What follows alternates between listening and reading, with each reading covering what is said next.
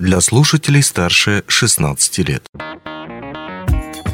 Привет! Вы слушаете радио «Алмазный край». В эфире наша рубрика «Просто о сложном». Сегодня расскажем о том, как добывают алмазы на рассыпных месторождениях. Да-да, здесь надо кое-что пояснить. Дело в том, что есть коренные месторождения алмазов, которые находятся в относительно компактном кимберлитовом родном теле, уходящем глубоко под землю. Обычно на компьютерных схемах или иллюстрациях, что называется в разрезе, такие кимберлитовые тела похожи на застывшие гигантские смерчи. Алмазы из коренных месторождений месторождений обычно добывают либо открытым карьерным способом, вырывая те самые гигантские алмазные карьеры, как в городе Мирном или Удачном и Айхале, либо подземным. Тогда строится шахта. Но дело в том, что алмазы можно добывать и находить не только в коренных месторождениях.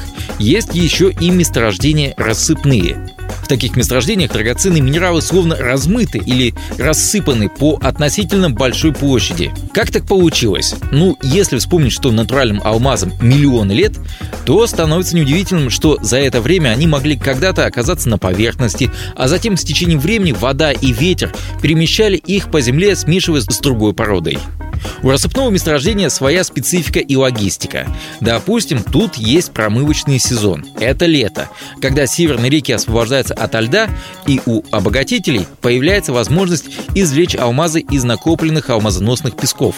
Итак, суммируем. Получается, что у нас есть два месторождения. Коренное, которое уходит вглубь под землю, как корень. А месторождение рассыпное – это месторождение, в котором драгоценные минералы словно рассыпаны по поверхности и прикрыты обычно небольшим слоем грунта вроде торфа или чего-то в этом духе. Обычно на коренных месторождениях содержание алмазов на тонну руды больше, чем у рассыпных месторождений. Но у рассыпных месторождений есть свой плюс, и он очень значительный. Однако об этом чуть позже. Здесь я должен прерваться и предоставить слово человеку, прекрасно знающему специфику рассыпного месторождения. Никите Прокопьеву, пресс-секретарю Алмазов Анамбара. Никита работает на том самом предприятии, что занимается добычей алмазов за полярным кругом, где круглый год кипит работа, невзирая на полярную темную ночь и бесконечный полярный день. Итак, слово Никите Прокопьеву. Около половины российских рассыпных алмазов добывается в Якутской Арктике. В Анабарском улусе, который относится к арктической зоне Республики Саха-Якутия, сосредоточено более 60% разведанных и подготовленных к промышленному освоению рассыпных месторождений алмазов в России.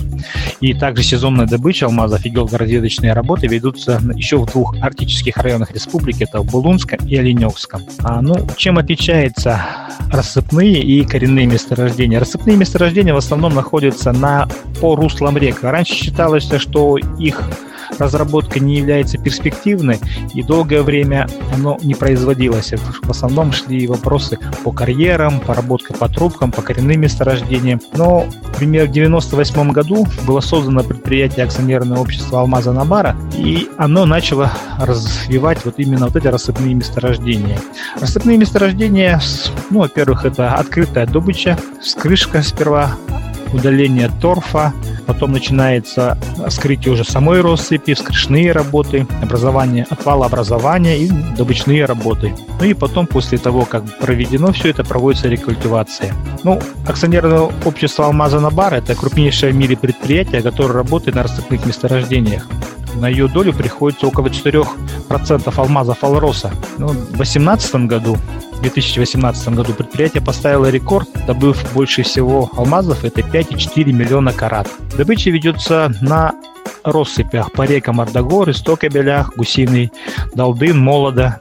Самое интересное, что всего один камень из 100 тысяч добытых в мире имеет цвет. А вот у нас на реке Эбелях, который является правым притоком реки Анабар, там как раз добываются наиболее качественные цветные алмазы. Так, летом 2017 года за один месяц на реке Абелях были добыты сразу три уникальных алмаза. Ярко-желтый, розовый и пурпурный розовый цветов. Чистейший алмаз розового цвета массой 27,85 карат стал одним из самых крупных камней розовых, найденных в России и был признан лучшей находкой года по версии а, National Juwelier 2017 года. Потому что розовые камни встречаются очень редко, и при этом э, вес их в основном составляет всего не превышая 10 карат.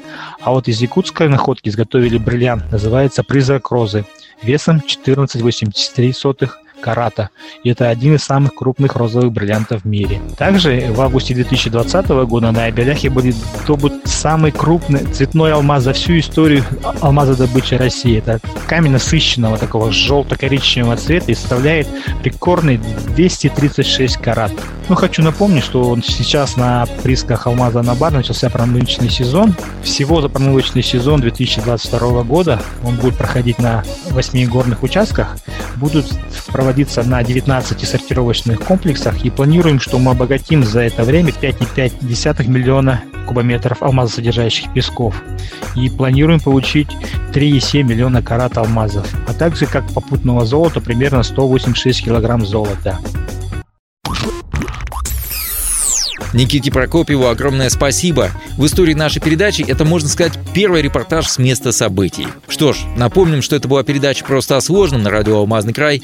Меня зовут Григорий Втодий. Побольше вам драгоценных камней, драгоценных людей и драгоценных впечатлений. Счастливо!